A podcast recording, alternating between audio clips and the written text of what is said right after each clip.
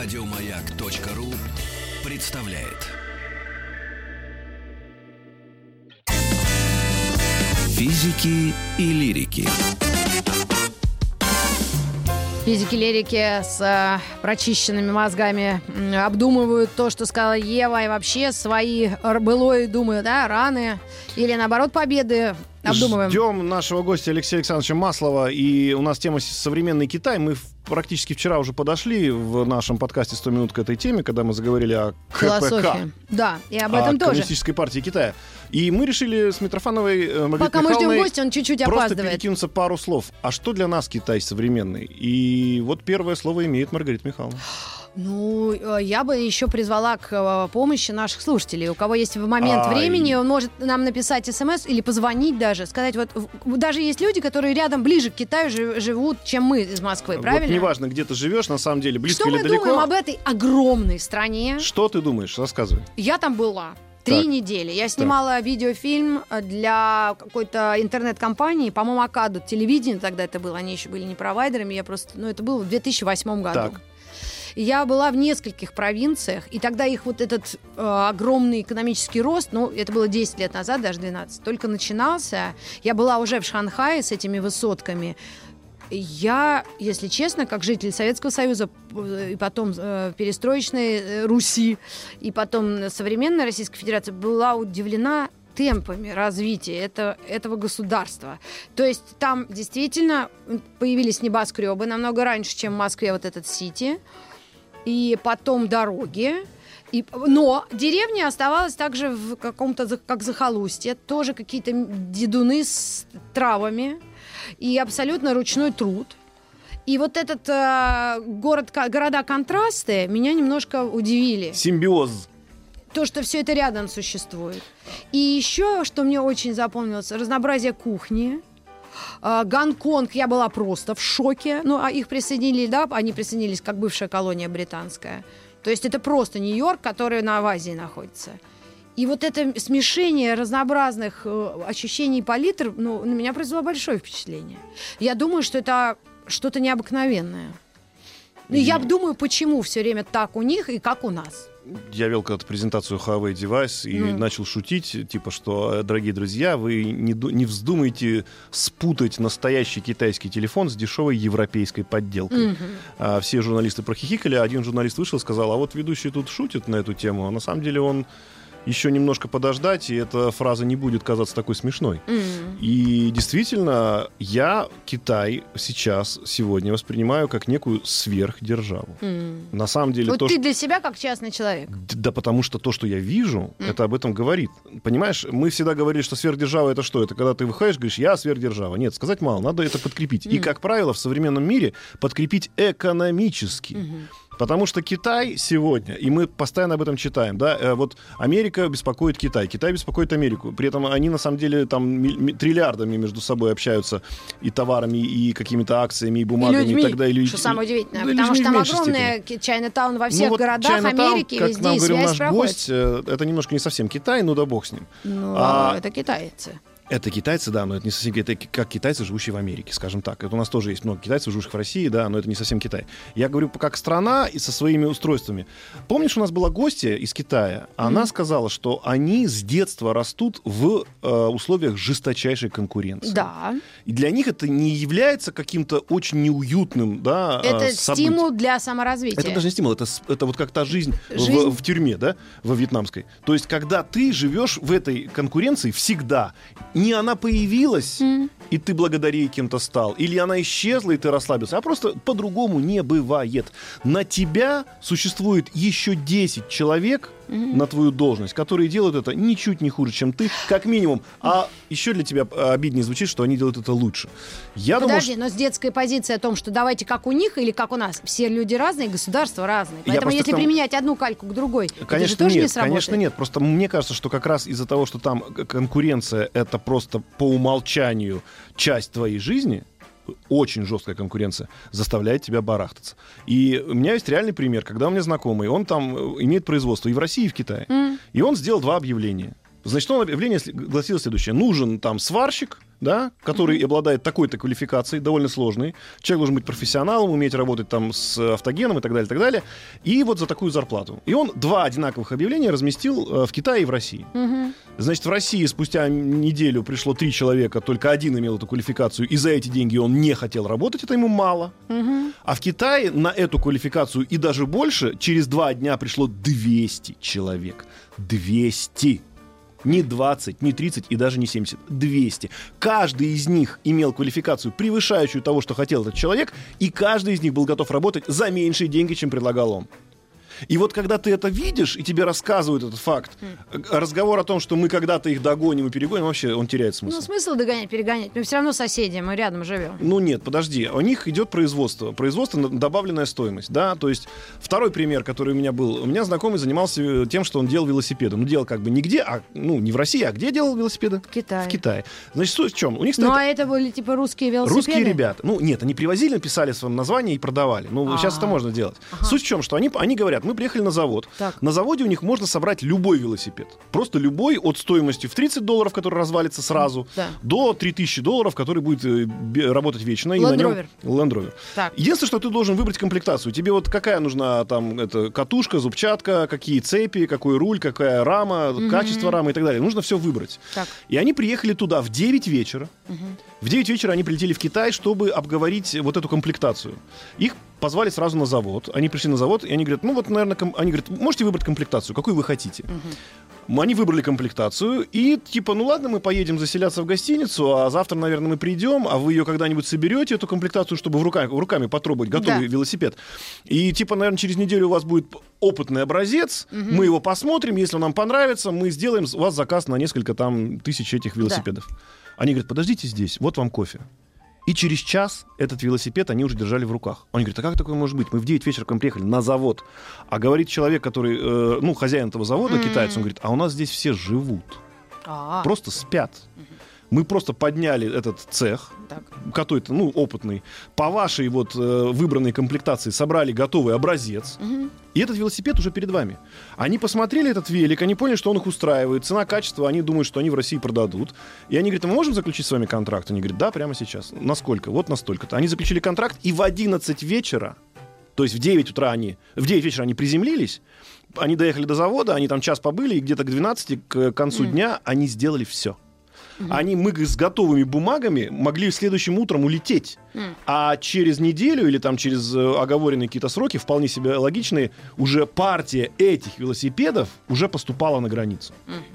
А что люди наши Ты пишут? можешь себе представить уровень, да, с которым это проходило бы, например, где-нибудь в другой стране, не говоря уже про Россию? В другой стране. Это У меня бюрократия. производство ты- настолько, ты- ты- ты. и не знаю, вот как, как относиться вообще ко всему этому. Ну, это же... вот Ну, велосипеды, они хотя бы жизни не угрожают теоретически, но это все равно сертификация и Нет, все ну ты- такое. ну просто Наверное, понимаю- это не самая быстрая все равно все история. равно скорость производства и скорость принятия решений и скорость мобилизации, она за- зашкаливает. Она зашкаливает. А наш народ что-то пишет на WhatsApp нам, вот, и что, как, что они думают о Китае, так, чтобы... Вот Два своё бытовое. раза- У нас же только бытовое ощущение, Ну вот правильно? смотри, э, видишь, я пример привел двух э, взаимодействий по бизнесу с китайцами. Вот пишет нам наш слушатель э, Ян Владимирович. Так, Два раза работал с китайцами, интересный народ. Особенно понравилось работать в китайском ресторане. Там повара все равно, что циркачи. Готовят и делают какие-то трюки. Это к разговору о конкуренции. Если ты просто готовишь еду, ты молодец. Но приходит человек, который готовит еду так же и при этом делает трюки. И берут его. То есть, опять же, здесь вопрос в чем? Э, на каждое рабочее место по, по три человека готовых тебя заменить в любой момент. А вот кто-то пишет из Удмуртской области, китает непонятные слова, дешевая одежда, нехватка квадратных метров на душу населения. Вот это то, что, как говорится, Да? в стереотипах. Их там много, они все делают дешево. Ребят, по поводу качества китайских товаров вопрос давно закрыт. Все те, кто носит с собой айфоны, возьмите, откройте крышку и почитайте, что написано на обратной стороне. Там написано Made in China. То есть э, флагманский топовый, э, кстати говоря, э, не только, по-моему, в Китае делают айфоны, в Китае, по-моему, в том числе и Samsung делают, М. корейское производство. Да. А может быть, я ошибаюсь. Но на, в на- любом нас случае, у нас же все всегда в любом поправляют. случае, в любом случае, для меня Китай еще вдобавок к тому, что это действительно, наверное, если так сводить все к одному слову, Ага. вот я удивляюсь Китаю. М. То есть для меня это удивительная страна. Ну да, Ну, вот- похоже на вот то. Потому что она поражает э, А масштабами. количество всего. людей, туристов, которые приезжают. Алло, здрасте. Алло. Алло, ребят, здравствуйте. Здрасте. Роман, 47. Да, да. Ребят, я в прошлой жизни жил на Дальнем Востоке, и поэтому Китай, он был рядом совсем. Могу сказать, Саша, вот про велосипеды даже чуть-чуть подрисую еще. Не то, чтобы какую комплектацию выбираете, а какую вы вообще хотите. А можно мне вот эти совместить с этим? Можно, не вопрос. Только все, что угодно, мы вам сделаем. Это раз. Это вот Да, э, ограничений нет практически, да. Да, да, Мгм. да. Второе. э, Как автомобилист, вспомните китайские автомобили 10 лет назад. На них даже никто не смотрел, вообще не, не могли понять, что это вообще. Да, уродские были. Сейчас, ну, не будем говорить, что они там звезды, но они идут вперед семимильными шагами. Ну, они Вольво купили для И начала. Volvo, я тоже хотел сказать, что Александр, твоя любимая марка, и она уже тоже китайская, понимаете? Вот. И у нас в Владивостоке рядом есть такой городочек небольшой, называется Суйфуньхэ. То Мгм. есть это туда ездят, раньше ездили на выходные, знаете, там попить, поесть, повеселиться, это бы стоило 3 копейки, и вообще было вообще шикарно. Считалось, это деревня, которая находится и чуть ли не родилась для того, чтобы обеспечивать вот приморскую торговлю, э, приграничную торговлю. Так. Так вот эта деревня за пять лет развилась в такой мегаполис, что просто кошмар, понимаете? Мгм. Поэтому это страна, Ну, кошмар- которая бежит вперед в хорошем смысле. В хорошем смысле этого слова. Спасибо, Спасибо большое. нашему Мы, слушателю э, Роману. э, Начинаем наши 100 минут о Китае. Мы просто нашему го- гостю э, сейчас расскажем, что мы просто делились своими бытовыми, да, такими ну, Ощущениями человеческими от Китая ощущениями от. Китая, от этой страны. Современный Китай – тема нашего цикла.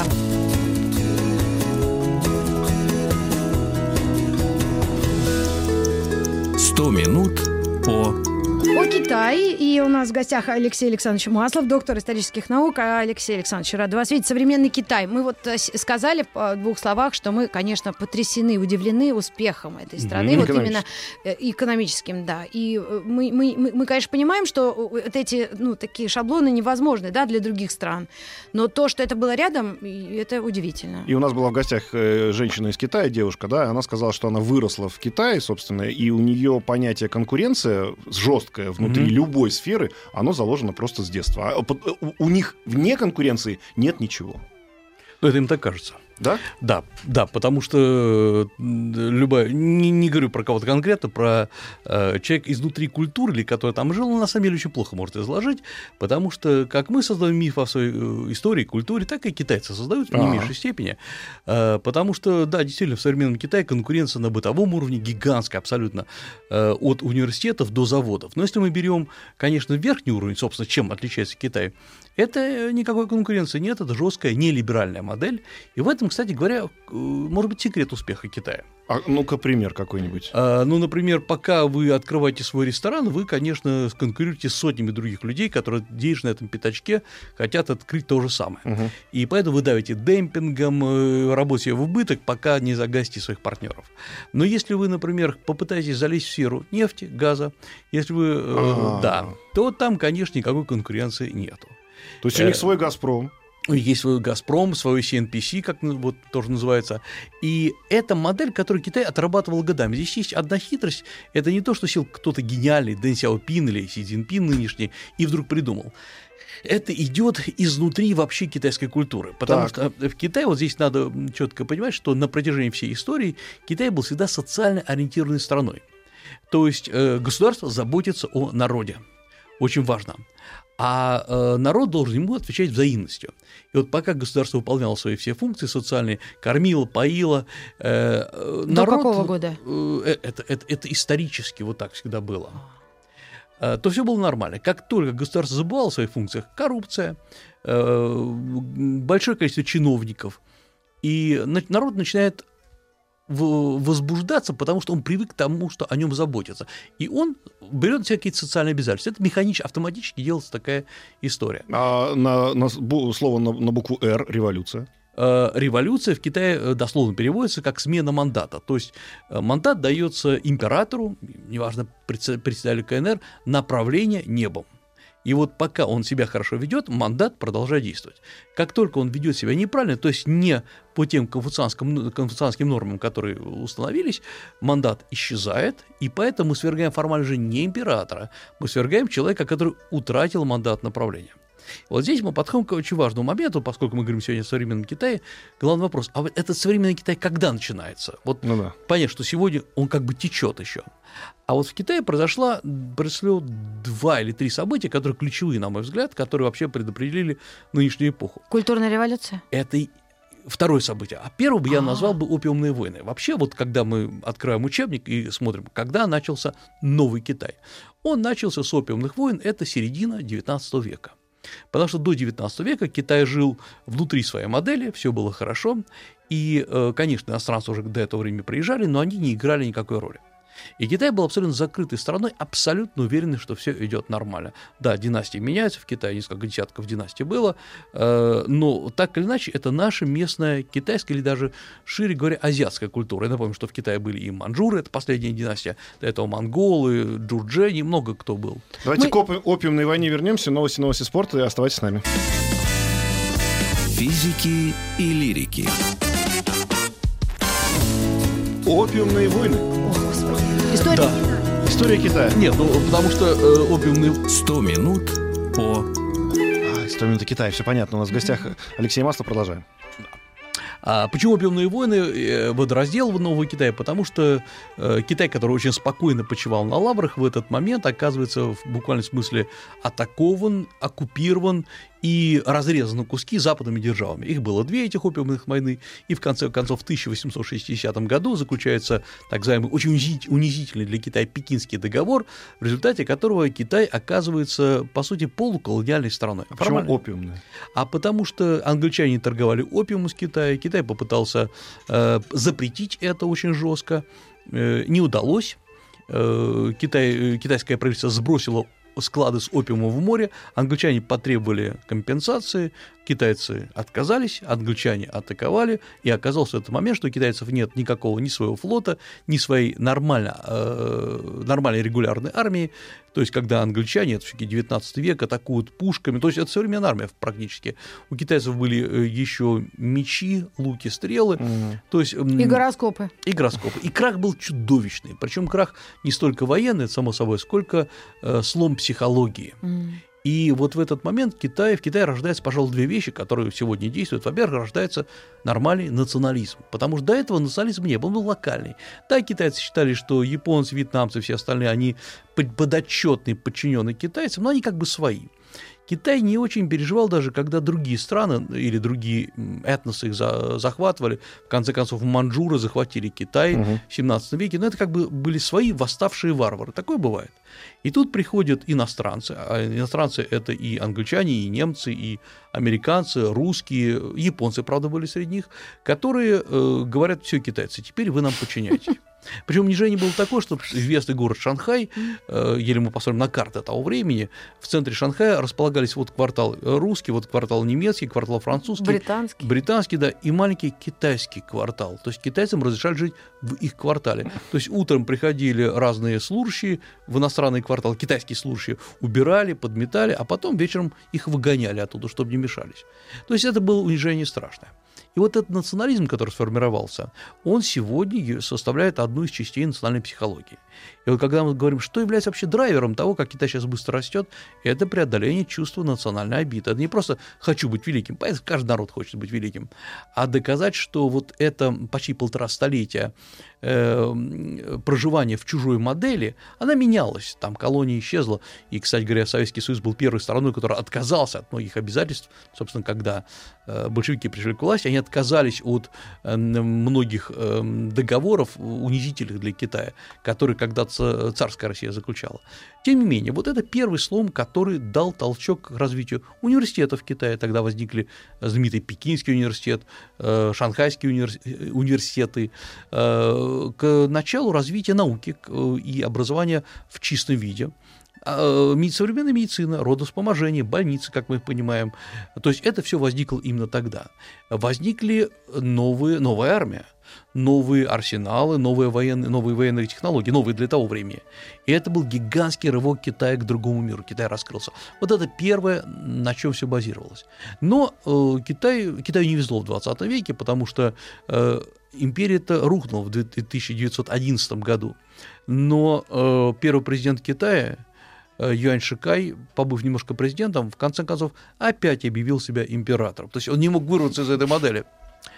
И в конце концов, э, после долгих э, перипетий, э, в Китае устанавливается Республика Китай, так называлось первое э, китайское национальное постимперское образование, руководителем которого становится Чин Кайши. И вот именно поэтому, когда остатки чинкайшистского правительства бежали на Тайвань, считая, они объявили, что на Тайване продолжается эта республика Китай. Мгм. В то время как в 1949 году в Китае была сделана Китайская Народная Республика. Это уже Мао. Это мало, поэтому путать Республику Китай и Китайскую Народную Республику ни в коем случае нельзя. Естественно, по китайским стандартам никакой республики Китая нет. Тайвань является частью КНР. И Мао 1 октября 1949 года провозглашает Китайскую Народную Республику, и, конечно, э, практически все 50-е годы он э, живет в рамках советской модели. Советские специалисты строят, советские специалисты объясняют, как надо делать, потому что одно дело прийти к власти, но приходят к власти кто? Это же э, полевые командиры, которые Мгм. захватили власть. Они не умеют управлять государством. И вот все, что было сделано, опять-таки, от университетов до учреждений, было сделано по советской модели. Даже система власти, даже конституция, которая была принята в Китае. То есть у них обкомы есть. А У них есть обком, у них есть райком, у них есть все вот как было в чудесное советское время. М. И они это не уничтожили. И вот что получается? Мао тогда делает, по сути дела, первый рывок к тому, что сегодня делает Си Цзиньпин. Делает совсем по-другому. Мао понимает, что хорошо, до этого Китай жил в рамках какой-то колониальной модели. Это плохо. Сейчас он живет в рамках советской модели. Руки связаны. А Мао хочет, чтобы Китай был страной номер один. Нельзя быть страной номер один, пока ты живешь под кем-то. Мгм. И вот Мао начинает пытаться избавиться от советской модели, собственно говоря, от советского влияния. Э, 58 год, это последний, 1958 год, это последний э, год, когда Советский Союз и Китай нормально согласовывали свои все планы, а потом Мао начинает резкое ускорение. Он считает, что Советский Союз навязывает слишком медленные темпы. К тому же умирает Но Ну, не Сталин. отказываясь от, фо- от формы. Сталин, да. Не, он не отка... все, все остается то же самое. Но в чем обвиняет Мао Советский Союз? В том, что Кита... Советский Союз это ревизионисты. Они пытаются пересмотреть правильную коммунистическую теорию, и лишь Китай является ее хранителем. М. Советский Союз был э, объединен в том, что они гегемонисты. То есть мы пытаемся, Советский Союз пытается установить гегемонию на право э, трансляции коммунистической теории. Действительно, умирает Сталин, 53 год, 56 год разоблачения культа личности, и Мао чувствует угрозу себе, потому что он, как говорится, чистил себя под Сталина. Э, Памятники Мао, культ личности Мао был точно такой же, как сталинский. И Мао был согласен на роль второго лица тогда, пока был Сталин жив. Мгм. Но с Хрущевым он не был готов жить вместе, вот, чтобы Хрущев был главный. И Хрущев тогда не уловил вот этой вот особой как бы тематики поведения с Мао Цзэдуном. Э, И э, кричал на него, хамил. И, а тут Прям еще- лицо. Да, конечно, на переговорах. Никита Сергеевич, он в этом Ну, да. Он мог, да. А тут еще и пражская весна подоспела. М. И стало понятно, что а вдруг и по отношению к Китаю будет то же самое сделано. И Мао тут почесал, в общем, свое Да. затылок. И Мао начинает раскручивать, по сути дела, антисоветскую кампанию. Она была страшная, она была чудовищная. И те люди, которые любили Советский Союз, искренне любили, честно скажу, они также искренне начали поддерживать Мао. И под антисоветскую кампанию были вычищены очень многие кадры, которые воспитывались в Советском Союзе. Потому что в Советском Союзе еще в 20-е годы был создан специально э, университет трудящийся Китая имени Суницена. Располагался на улице Волхонка в Москве, э, где обучалось очень много революционеров китайских. Ну, собственно, обучались в советском духе. Им читали лекции там и Троцкий, и Карл Радик, и другие известные ре- революционеры. Мао чистит все это дело. И э, Мао э, поднимает страну ДБ. Это второй, на мой взгляд, очень важный перелом, который происходит, э, поскольку старые кадры пр- практически уничтожены. Это Мао физически были. физически Поднимает, в смысле, экономически. нет, он поднимает революционно, а экономика как раз падает. Мгм. Во время культуры То есть революции она была также плановая. она была плановая, только заводы, предприятия встали. Э, Поскольку, когда идет революция, никто не работает. Э, Формально она продолжалась с 1966 по 1976 год. И это был страшный провал не просто в экономике. Например, закрыли все университеты. И, соответственно, страна уже через десятилетия стала не добирать специалистов, инженеров, там кого угодно. И, с одной стороны, да, Китай избавился от влияния Советского Союза, это правда. Но оказалось, что в стране нет промышленности современной, нет современной науки. То есть Мао формально ее отбросил назад, М. правда, очистив от внешнего влияния. Вот какая была цена всего этого дела.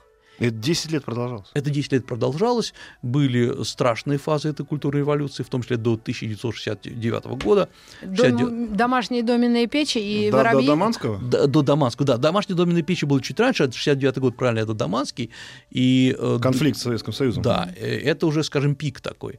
А до этого были хунвейбины, э, были дзауфани. Дзауфани дословно переводится как бунтовщики. Это вот такие... Или хунвейбины были в городах, дзауфани были в деревнях. Суть та же самая.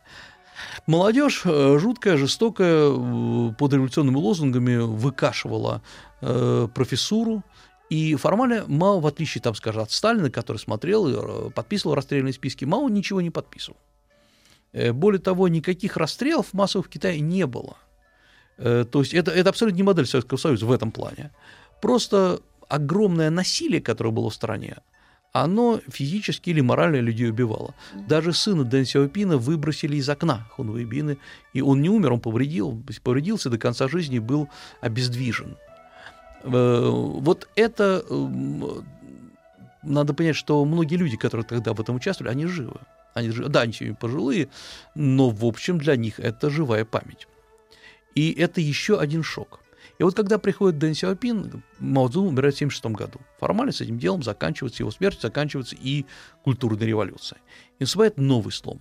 Потому что все предполагали, что Дэн Сяопин будет, ну так, он выровняет ситуацию, но Китай будет э, такой жутко просто фундаменталистской коммунистической страной под коммунистическим лозунгом. И Дэн Сяопин воспользуется двумя факторами очень важными. Во-первых, Мао Цзэдун действительно почистил площадку для него. Он не воспитал новые кадры, но зато вычистил старые. А во-вторых, у Дэна было хорошее понимание, что Китай самоизоляционирующийся, он не выживет, потому что мир уже по-другому развивается. М. Никакого четкого плана не было, это очевидно. Но это была главная стратегическая идея. Главное стратегическое- Не закрываться. не закрываться, открыться миру. Но кому? Потому что еще при жизни Мао, Мао в 1972 году уже пожилой, уже после инсульта, уже плохо говорящий, он встречается с Никсоном. И формально стороны ненавидят друг друга, но в реальности они договариваются о начале торговли. Почему, казалось бы, Америке, а не Советскому Союзу? Ну да. да. Потому что он предал Советский Союз. Конечно, идеи. конечно, потому что Советский Союз играет на той же самой площадке. Да. Кто главный в коммунизме? А здесь США и Китай не конкуренты в плане идеологии. Так известно, что они разные. Ну как И- не конкуренты, там коммунисты. Да, но зато они не претендуют на одну часть коммунистического мира. А, Потому, да, потому что всемирного коммунизма им не надо. Не, абсолютно. И вот поэтому Дэн Сяопин, по сути дела, шаг за шагом начинает встраивать Китай в мировую модель, которая была и тогда, и, сегодня частично американская модель, построена Америкой. Привлекаются инвестиции. Дэн нашел три, на мой взгляд, главных таких момента. Во-первых, он э, провозгласил важный момент – рынок в обмен на технологии. Добро пожаловать, приходите к нам, никаких проблем, вкладывайте, но в обмен приносите нам технологии. То есть нам нужны не просто деньги, не просто дешевое производство, обучайте наших людей. И тогда, в 80-е годы, потом уже в 90-е, были созданы специальные э, университеты для обучения. Например, вот Siemens, корпорация Siemens открывает свой завод, при себе делает целый Siemens City с учебными заведениями, это как курсы, как колледжи, где обучаются новых, э, но- но- новых технологов китайских.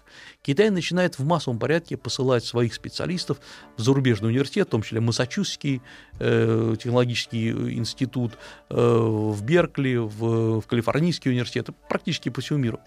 И посылает не просто обучаться политологии какой-нибудь, это меньше всего нужно было.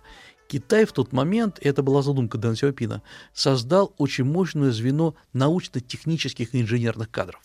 Потому что вот что должно выстрелить. Должно произойти не, гумани- гу- не победа гу- гуманитариев над технологами, а победа высоких технологий над всем остальным. Физики победили лириков. Да, пожалуйста. Да, это вот то, что мы сегодня видим, когда мы говорим, о, Huawei, о, там еще что-нибудь. Так это вот те ребята, которых когда-то э, Обучили. обучили, они уже в свою очередь обучились. Потому что тогда они принимали американские, там, британские технологии. Сейчас эти, это, они же преподаватели или уже э, технологи на крупнейших предприятиях, они уже создают свои технологии. И вот э, это первое, что сделал Мао, э, Дэн Сяопин, обменял гигантское китайское пространство пустой Фаб- товар. Фабрики, Да. заводы, вот это, собственно, производство, да? А потому что все Ла- хотели прийти в Китай. Рынок пустой. Все, что вы не произведете, можно продать. Но э, Дэн сделал очень грамотную вещь. Он, во-первых, не дал приватизировать никакие существующие предприятия. Новое, добро пожаловать, создавай. Вот чем отличается, собственно, э, советская модель, э, точнее, развал Советского Союза от китайской. Мы давали приватизировать свои заводы и фабрики ну, практически любому. Э, Был бы, был бы лоббизм. Китае нет. Если приходит, например, завод Volkswagen, вот вам площадка, стройте, приносите технологии, давайте. Сейчас небольшая реклама. Вернемся. У нас в гостях Алексей Маслов. Говорим о современном Китае.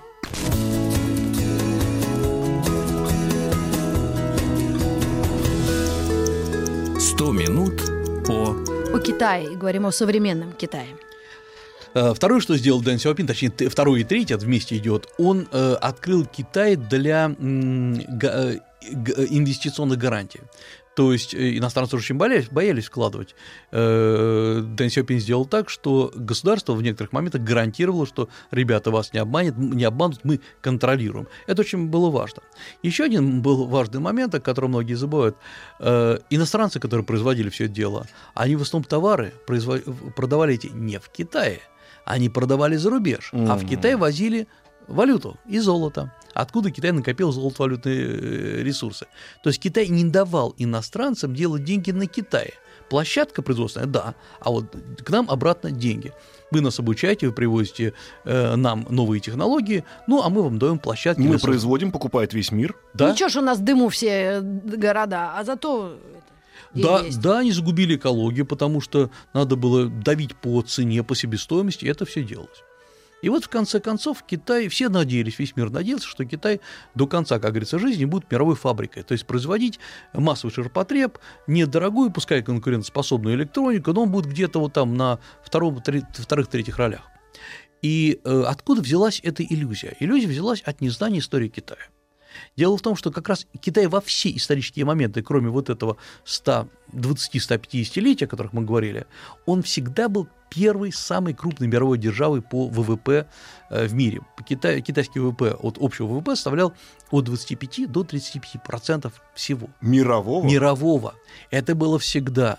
И э, ни одна другая страна не могла с ним сравниться. Но за счет вот известных событий, о которых мы говорили, опиумные войны, там советская модель, он упал очень низко, он составлял там около 5%. И сейчас то, что он делал, он возвращается на, ту же, на тот же самый уровень, на котором был. Сейчас Китай составляет 16, 17, 18 от мирового ВВП. То есть меньше, чем было раньше. Мгм. И поэтому Китай стремится, когда он говорит, что у, него есть, у нас есть китайская мечта. Это официальный лозунг, который развешен кругом. Китайская мечта – это восстановление уровня и достоинства Китая на том уровне, на котором когда-то существовал. И Китай, э, во-первых, прекратил быть дешевой страной, и это он сделал правильно, потому что дешевая страна – это не только маленькие зарплаты, это еще вечное пребывание страны в среднем уровне, зар- э, среднего уровня дохода. Мгм. А Китай хочет быть богатой страной. И в этом плане действительно сер- средние зарплаты по декабрю в Китае э, составили около 900 ши- 965 долларов на человека. Это включая все деревни. Это включая всех. Это средняя, конечно. Это средняя температура по больницам. Ну да. Да. Но, это выше- китайских миллиардеров уже давал. Ох, их больше, э, на втором месте, по-моему, идет их э, количество. Но вы знаете, вы э, только с большим трудом вычислите их список. Не потому, что он секретный, а потому что это еще одна особенность. Китайский миллиардер – это миллиардер, который целиком поддерживает китайское государство. Он э, сделал свой миллиард на этом государстве, но это не значит, что он может вести какую-то свою э, политику. Э, и в этом плане все китайские миллиардеры, ну, скажем, грубо ходят по струнке. Но ведь на самом деле страна определяется не столько количеством миллиардеров, сколько средним уровнем доходов. Мгм. Вот в Китае за э, последние годы, за вот, э, период перестройки, он вывел из бедности 750 миллионов человек. 750 миллионов – это друг... То есть, ну, это, это население Индии, грубо говоря, он вывел. Это, Да, так скажем, сколько, сколько населений России? Даже считать не будем? Ну да, разделить на 140, там 6. Но самое главное, это 70% от общего мирового выведения населения из бедности.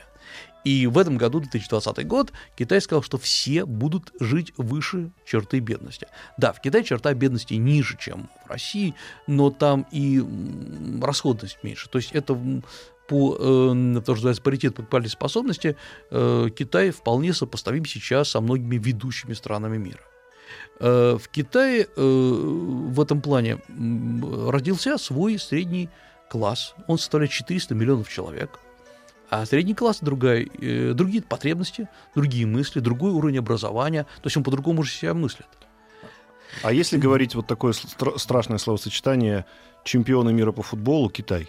А, Они станут. А у них Они есть, станут? Да, они, у них есть эм, план, я могу сейчас ошибиться, по-моему, к 2035 году. В Китае идет все по плану. Вот А американцы ему-то сейчас. зачем? Это престижность. Психология. Это психология, это престижность. Потому что э, вот все, все говорили, китайцы, слабаки в спорте, да, они там, у них классные м, технологии, которые они копируют, а в спорте они слабаки. И вот Олимпиада 2008 года показала, что в Китае как-то все нормально. И обратите внимание, Китай много раз попытались поймать на допинге, ну как же, вот никто никто да. То у них иголки везде вставлены. Да, Это но, я. но, но поймали не тех, как говорится, по крайней мере, не китайцев. Ну да. Да, не в массовом порядке. Хотя были обвинения, там тоже кто-то сбежал, тоже кто-то рассказал, э, какой-то тренер одной из сборных, но в любом случае этого не произошло.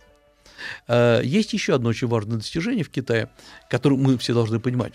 Китай научился сам себя хорошо презентовать. Вот посмотрите, любой человек, который съездил в Китай, он говорит, слушайте, там так здорово, Вот, такие рестораны, да, конечно. Это я в восьмом году была, в девятом. Ну, ты сейчас поедешь, ты там останешься.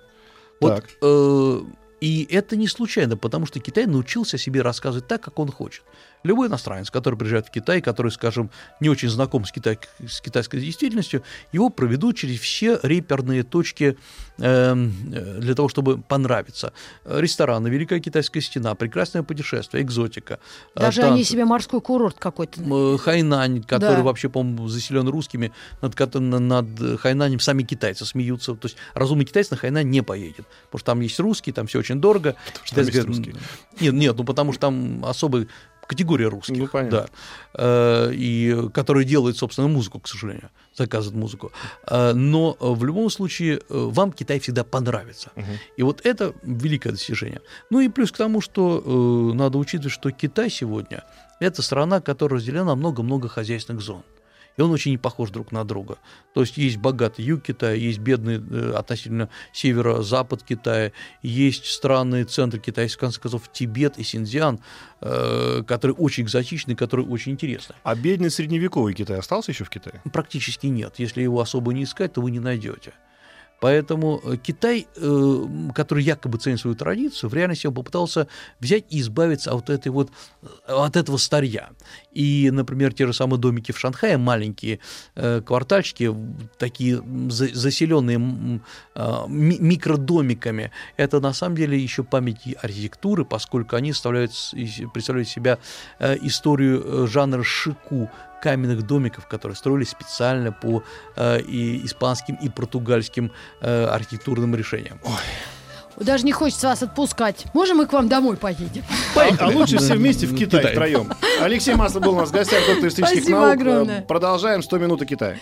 Еще больше подкастов на радиомаяк.ру.